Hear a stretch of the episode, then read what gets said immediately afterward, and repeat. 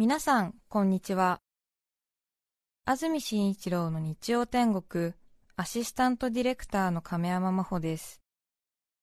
日天のラジオクラウド、今日は630回目です。日曜朝10時からの本放送と合わせて、ぜひお楽しみください。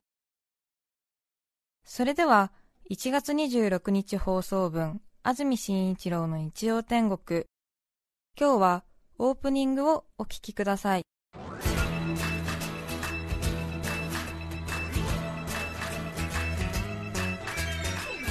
安住紳一郎の日曜天国。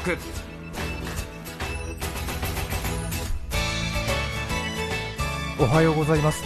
1月26日日曜日朝10時になりました。安住紳一郎です。おはようございます。中澤由美子です。皆さんはどんな日曜日の朝をお迎えでしょうか？さて東京は早朝かなりしたたかに雨が降っていましたがスタジオになります赤坂は先ほど雨が止みました。今は傘をささずに歩けます。今週は関東地方は1週間ずっと雨か雪の予報が出ていまして週間予報を見ましてもなんとなくああずっと続いてるんだそんな感じを思った方が多いと思います。今日は関東南部は午前中雨昼過ぎには上がり午後からは曇りだそうです。北部は午前中曇りで午後から晴れてくるでしょう。最高気温は今日東京で6度熊谷で7度横浜で8度千葉水戸で9度宇都宮前橋で10度の予想です。そして月曜日から火曜日にかけて雪になるのではと言われています。明日27日月曜日の関東地方ですが日中は曇りですが午後6時頃から雨が降り始め内陸部では雪になるでしょう。山梨県や長野県では大雪になる見込みです。関東でも秩父や奥多摩群馬栃木では積雪の恐れがあります。気温が低くなった場合東京でも積雪の可能性があるようです。そして梅雨のような天気が1週間続きまして今日が雨、曇り、そして月曜日も曇りのち雪か雨、火曜日、曇り一時雨か雪、水曜日、曇り一時雨、木曜日、曇り一時雨、金曜日、曇り、土曜日、曇り、ずっと太陽マークのない1週間ということです。そうなんですね。少し日差しがありませんので、憂鬱になりがちですのでなるべく家族と楽しい話をして過ごす1週間にしてください。この後雨が降っているところでも昼過ぎには上がる予定です。さておとといの金曜日ですけれども1月の24日今年オリンピックが開かれますがオリンピックの開会式が7月24日なんですよねなのでおととい1月24日でちょうど6ヶ月前半年前ということのようでした。イベントが都内でいろいろあったようですがまた一方開催反対のデモも各所であったようです。私も金曜日の夕方午後6時40分から20分間テレビで民放同時生放送というものがありましてそこに参加をしてきました、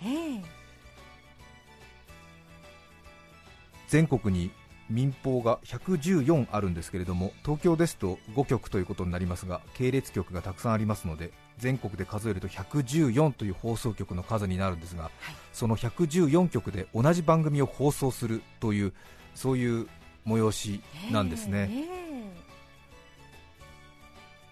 東京の放送局の民放スタッフアナウンサーが港区お台場のフジテレビに集まりまして20分の番組を作ったということなんですけれども放送時間もコマーシャルも全く同じということで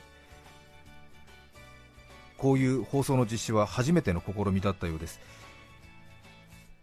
これまでにも「ゆく年来る年」という大晦日の番組がありまして NHK の「ゆく年来る年」ではなくて民放が作ってた「ゆく年来る年」があったんですよね。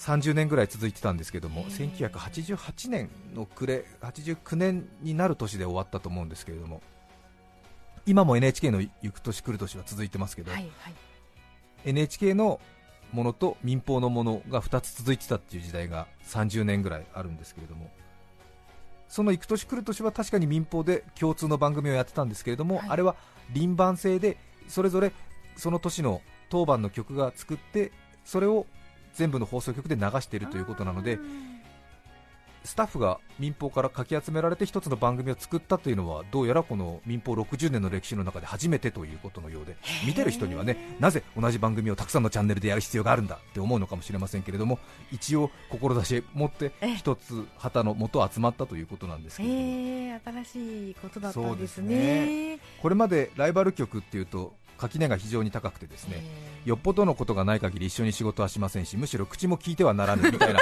そういう倹約とまではいけませんけれどもそういう雰囲気なんですよね。むしろ怖いというような印象がありますがただ最近はテレビ、ラジオのメディアは当然社用ということがありまして存在が危ういということもありましていがみ合っていても仕方がないということでうん一つの番組を作ろうということになりました。はい。またオリンピック半年前ということでオリンピックは NHK も中継するんですが民放もスポンサーからの提供を受けて放送をいたします、はい。これはねよく聞くんですけども世界的なスポーツイベントになると NHK の中継が当然圧倒的に支持が高いんですよね、スポーツ中継は NHK だけがやればいいんじゃないかっていうような厳しい意見もよく届くんですけれども規模が違いますし予算が違いますからね。はい。ただオリンピックの放映権は非常に高くですね。今東京オリンピックの放映権いくらするか知ってますか？想像がつかないな。そうですよね、はい。しかもオリンピックの放映権って今東京オリンピックとセットで夏のオリンピックを放映権売ってるんですよね。なのでピョンチャンオリンピックと東京オリンピックがセットなのかな。あえーピョンチャンオリンピックは終わりましたけどもね。そっちとセットだったそうなんですよ、ねえ。ーセットセットで売ってるんですよね。ピョンチャンオリンピックと東京オリンピックセットで日本は IOC に660億円払ってるのかな。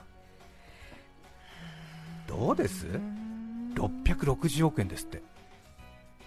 どれぐらいのお金の価値か分かりませんよね。なんとなく高いなっていう感じはするかもしれませんが。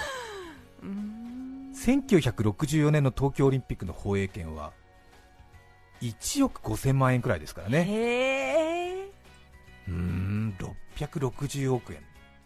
当然こんなお金一つの放送局で賄いきれるわけもなく慣習的に NHK が7割民放が3割でお金出してるみたいなんですけれどもなので民放にはスポンサーの皆さんがいらっしゃいますからそうやって皆様にご負担をいただいて生放送でオリンピックというスポーツイベントをテレビで見ることができるということなのであんまり民放も毛嫌いしないでくださいという心からのお願いでございますね。本当にそうですうねん。えじゃあ NHK さんは7割を自分で払ってるんですか？そうです。は自分以外には払う人いませんよね。あ へえ。NHK はねえあの料金を徴収されてらっしゃいますから。はい、ねえ。は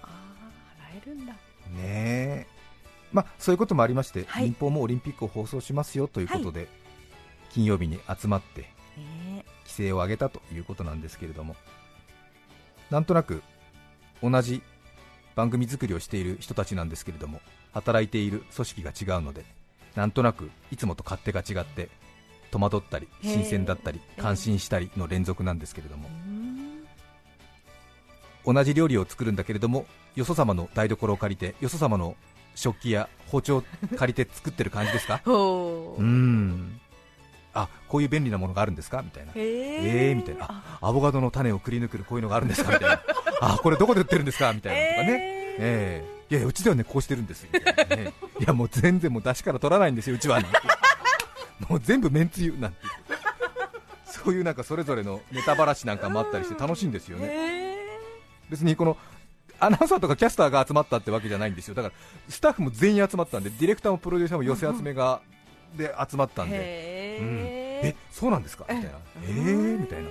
句読点はこんなに頻繁に打つんですか？とか。あ縦書きですか？横書きですか？とかね。えーなんて。あ左手で持たない。右手で持つ。みたいな。えーみたいな。あ。あそうですか。みたいな。うーん。カメラマンの方っていつもこんなに笑ってらっしゃるんですか？みたいな。あこんなに笑ってるんですか？みたいな。ーやりやすいみたいな。えーみたいな。あそうですか。え私結構今難しいこと言ってるんですけどこんなに笑ってらっしゃるんですか？みたいなえーみたいな。いや常に笑ってますみたいな。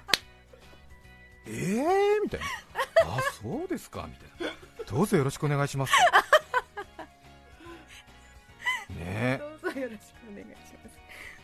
あとは何かな一番驚いたの。はあイヤホンだ。はい、イヤホンってするんですよね耳に。うん、それでちょっとなんかあのこのくるくるくるってなったカール状になったそのコードの干渉部分みたいのがあってで首の後ろに持ってって、ええ。で下に垂らしてベルトの後ろにつけたトランシーバーにミニジャック挿してそして聞くみたいなことなんですけれど、イヤモニとか言ったりするんですけれどもフジテレビのキャスターアナウンサーの皆さんは皆さんそれぞれオリジナルのイヤホンを持ってるんですよね。耳の穴で型を取った自分オリジナルのイヤホンを持ってるんですよ。なので外れづらいんですよえねなのでみんな各自それを持ってくるんですね。うん。それで現場で音声さんにそのトランシーバーだけお借りしてえそれで自分で挿してそして自分で持ち帰るっていうんでだから集合時間に行ったら皆さんイヤホン持ってますか？なんて言われて持ってませんって始まってえー、イヤホンって持ってくるものなんですか？みたいな持ってきませんでしたみたいなはいじゃあ持ってない人はこちらから取ってくださいみたいななんかそういう、えー万人向けイヤホンみたいなの貸し出しコーナーみたいなとこ行って。すいませんイヤホン持ってないんですけどみたいな。じゃあこちらお使いくださいみたいな。えー、なんて。へオリジナルの持ってないんですか？なんて言われて、えー、私たちはそういうの作ることになってないんですよね。なんて。じゃあどうしてるんですか？えーとまあその共通のイヤホン掛けみたいなところから最も汚れてないイヤホンを取ってそれをつけてます。みたいなそうですか。よそはよそだからみたいなことをスタッフで言われてなんか、ね、うちもこういうのが必要じゃないとかよそはよそうちはうち。そうだよねよそはよそうちはうち、うん。そうそうそのその代わりだからイヤホン忘れたら多分ね大変だろうねきっとね。そうですようね、ん。そうですね。そうなんだと思って。へえと思って。羨ましいなと思って、ええ確かにジャストフィットするだろうね耳の穴。ですねですね、あの飛行機の中に乗って映画見るときとかに自分のイヤホンを持ち込んでるみたいな感じだよね。そうですね。そう。うんちょっとね、うん共通のものだと少しやっぱりこう違和感があるのかもしれないし痛くなるかもしれないからということで。へえなんつって。そうなんだと思って。心なしかよく抜けるななんて思ったりする。なんかなみたいな感じですね。面白い。楽しかった。ねえあとはなんだろうモニターか。うん残り時間のねうんうん。出し方とかも全然違って。はい。うん。あれこれ前も話しましたっけ？話してないですよね。フジテレビの残り時間っていうのはものすごく明るく出るんですよね。ピンク色で出てたかななんか。ものすごい。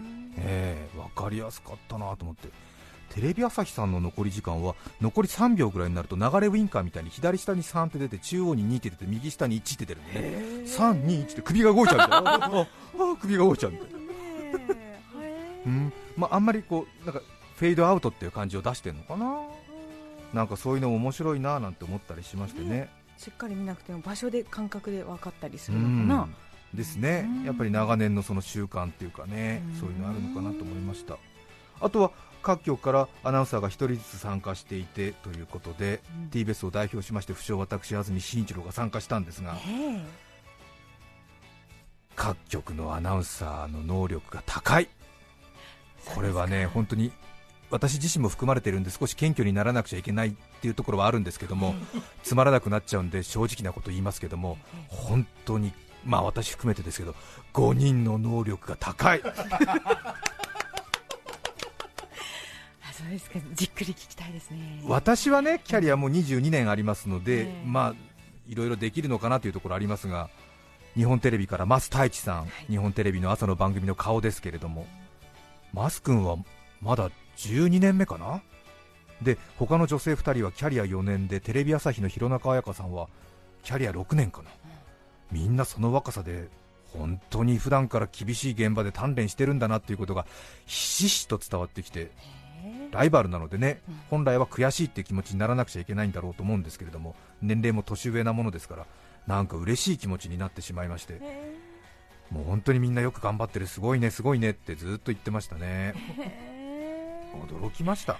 いや本当いや私の勤めてる放送局の後輩も優秀なんですけれどもやはりちょっと当日はねみんな代表してきてるということで少しの緊張とさらにこう気合の入っている感じが伝わってきましたね日本テレビから増太一さん。テレビ朝日からは弘中綾香さん。弘中さんはもう平成生まれだそうですけども平成3年生まれ。フジテレビの宮地真奈美さんも平成3年、テレビ東京からは竹崎由香さん。一番若くて平成4年生まれかな。そして不詳私昭和48年生まれ。1人平均年齢を上げましたけれども。20分番組だったんでそんな凝った作りではないんですけれどもとにかく打ち合わせから飲み込みが早いしきちんと話すっていうのはもちろんのことですけれども台本読んで危険予測とかも十分にできるし保険もちゃんとかけられるし全体の構成の把握気を使わなきゃいけないもの固有名詞の確認そして生放送なんで何より時間の修正能力が飛び抜けてすごい、4人は。びっくりした。もう本当にみんなに見てもらいたいくらいでしたね。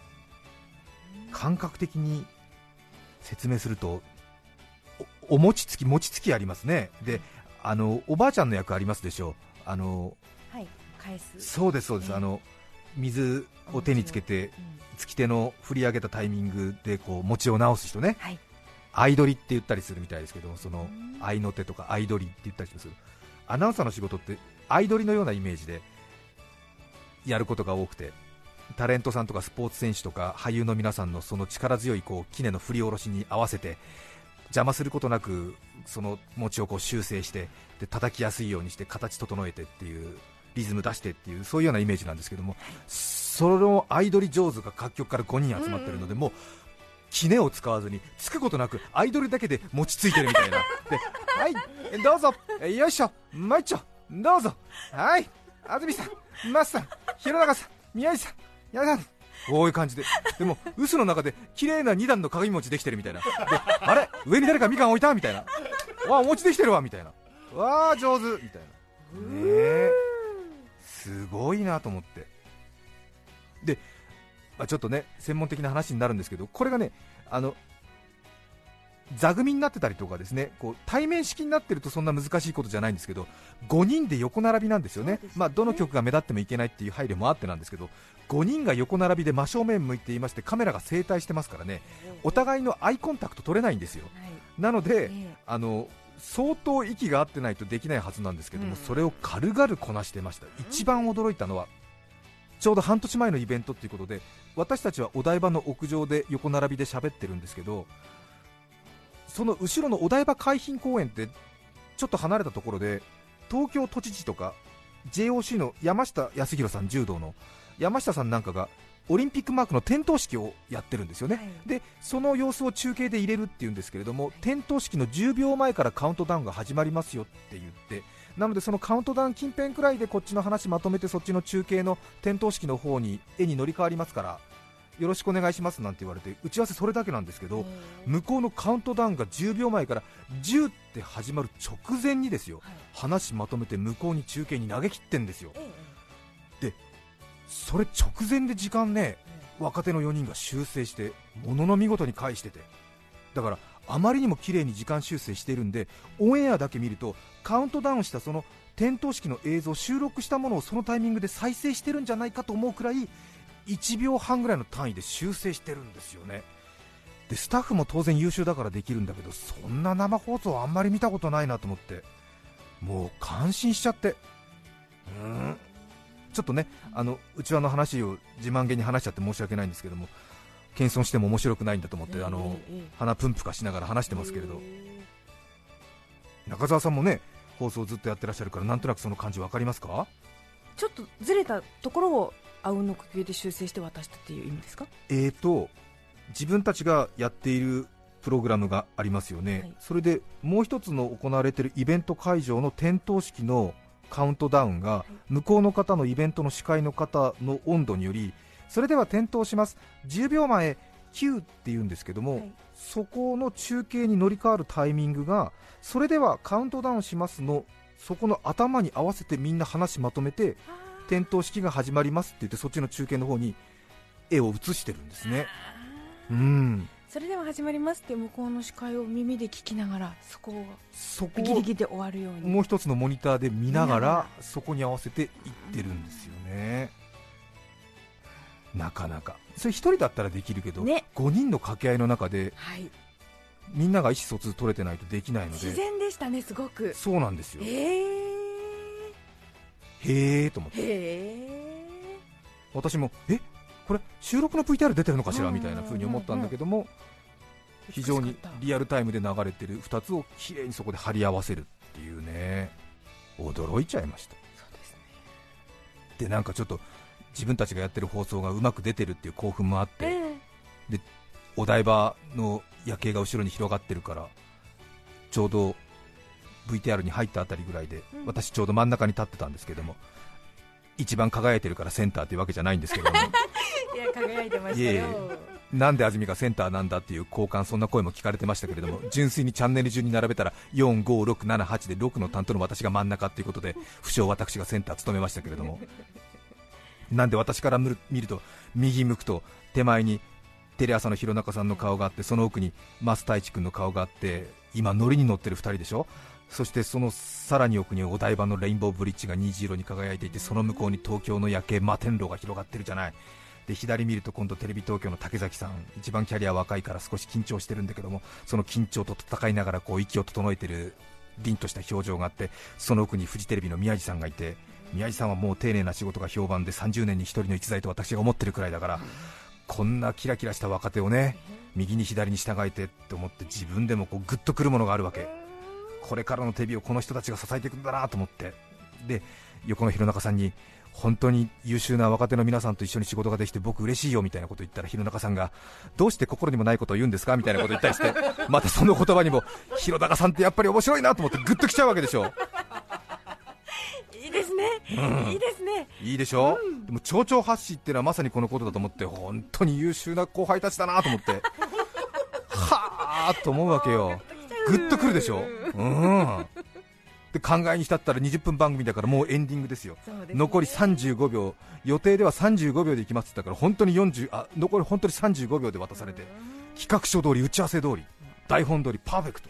で残りの35秒は宮地さんがホームページのお知らせをして弘中さんがメダルを見せてマス君がまとめをしてそして私がオリンピックまであと半年と一声出すと竹崎さんが心を一つにと続いて5人で一緒にやろう2020と拳を上げシュペレヒコールを上げ大団円という流れなんですけれども。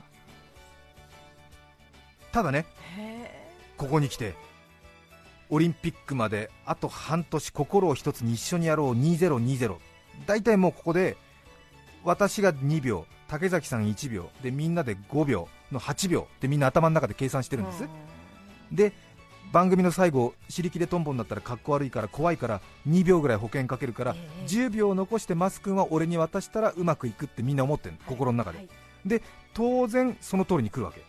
で残り10秒っていうフロアスタッフもボード紙のボードを私にね温和な表情で見せてくれるわけ。フジテレビの出口さんがね、ええうん、安住さん予定通りですよ、はい、10秒ということで、はい、安住さん行きましょうっていうことになるわけ。ただ、あまりにもみんなが優秀で、時間修正の能力が非常に研ぎ澄まされてたから、20年先輩の俺が何ができるか考えたんだよね、その瞬間、その刹那。何ができるか。よし、俺はみんなに試練を与えようと思った。俺も20年それなりに仕事をしてきたつもりで、みんなにここで何が俺からのプレゼントあるのかなと思って。これは試練しかあるまいと思って。あまりにも上手に来てたから。これは違うと思ってな、違うか。違うと思った、うん、予定調和じゃいけないと思ってでえ一応私なりの計算もあったわけよ。はい。こう最後の一緒にやろう2020を5秒で言って保険かけて7秒。っていうことはそのまんまでいくと最後ちょっと時間が余るのね。余裕持ってコールを上げても迫力が出ないんだよね一緒にやろう。2020はい終わりだから。ね。予定調和のガッツポーズなんてガッツじゃないからね。本当に強い気持ちが出た時に出るのがガッツポーズだから違うと思ってここはねちょっとねうん。タイトにこう圧をかけた方がその後爆発するメッセージ性が出るなと思ったんでね。それで私2秒のところね6秒使ったの危ないよね。残り10秒で俺の予定2秒なのにそこ6秒使う。はい。オリンピックまであと半年。あっと思っただろうね。やばいと思った。4人に一気に緊張が走るのが分かっそうですね。たもう現場にいるスタッフたちもみんな顔を上げたのはこっちから見えてるってなる。はなぜ？で4人がでもやっぱり瞬間的に修正していくんだよね。竹崎さんがもう私のコメントにかぶせてもう京急の快特電車かみたいな感じのスピードでものすごいものすごいスピードで入ってきた。びっくりした。120キロぐらいでホームに入ってきたから。ねえ。オリンピックまで？あと？なんて。本当スイーなんて。心一つにみたいな。早っ。超高速バージョン。シュッて入ってきた。で一緒にやろう2020なんかもう3秒ないぐらい。だからもうみんな前のめり。振り上げた拳の勢いで前に倒れるぐらいでもう一緒にやろう2020すごい強いメッセージ性が出た。うん。ギリギリもうギリギリのギリギリのギリギリスト。もう絶甘子尺ゼロっていうねまずないレベルのデッドオブデッドベタ止めってやつですね。もう急ブレーキ急止まり。すごいのを4人が時間に収めていましたよ。あよかったー。ギリギリ。よかったよ。危ねえみたいなのが出て。たよ。ただやっぱりこういうね困難創意工夫実践実行成功っていうねこの体験が人を大きくさせるから私なんかはもう一人やりきった感じですよね、うん。一緒にやろう2020っていうね。どうっていうね。満足した。大満足。うん私大満足2020 っていうでもこう圧をかけてから一気に解放するとねうんうん。爆発的なメッセージ性がそのフレーズに宿るから。へ私の時間の使い方にみんな感心したんじゃないかなと思って横見たらーうん。なんて危険な人なんだみたいな。みんなプレーリードッグみたいな顔してはあみたいな安住さんって独自のノウハウで仕事しているとは聞いていましたけどすごいリスクをお取りになります。内心ではね信じられないんじゃないかなと思ってたと思いますけど。えー、でもやっぱ皆さん気づいて気づいてた。そうんおっしゃって。安住氏人わざとやったって安住氏はずみし安住氏の時間の使い方リスク大きいですね。って言ってでも冷静に考えると民放114局代表して5人でやっててそれでコメントを時間内に収めきれないなんて本当に激痛を伴う失態ですからね。そんなリスク取る必要はないわけですよね。うんなんで私もうその事実に気づいてから家に帰るまでちょっと足がガクガクしちゃったりして なんかみんなに迷惑かけなくてよかったなみたいな。本当にみんな素晴らしい人でしたみたいな。へうーんガクガクガクってなりましたけどね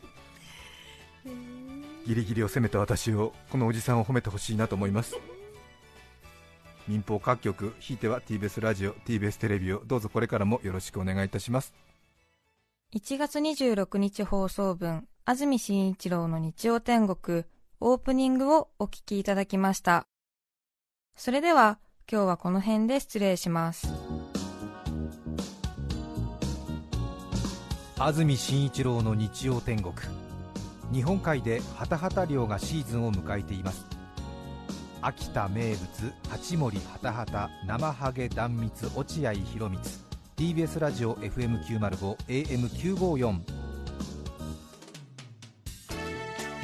さて、来週2月2日の安住紳一郎の日曜天国、メッセージテーマは、電車と私。ゲストは、稲勝平さんです。それでは、来週も日曜朝10時 TBS ラジオでお会いしましょう。さようなら。安住紳一郎の TBS ラジオクラウド。これはあくまで試供品。皆まで語れぬラジオクラウド。ぜひ本放送を聞きなされ。954905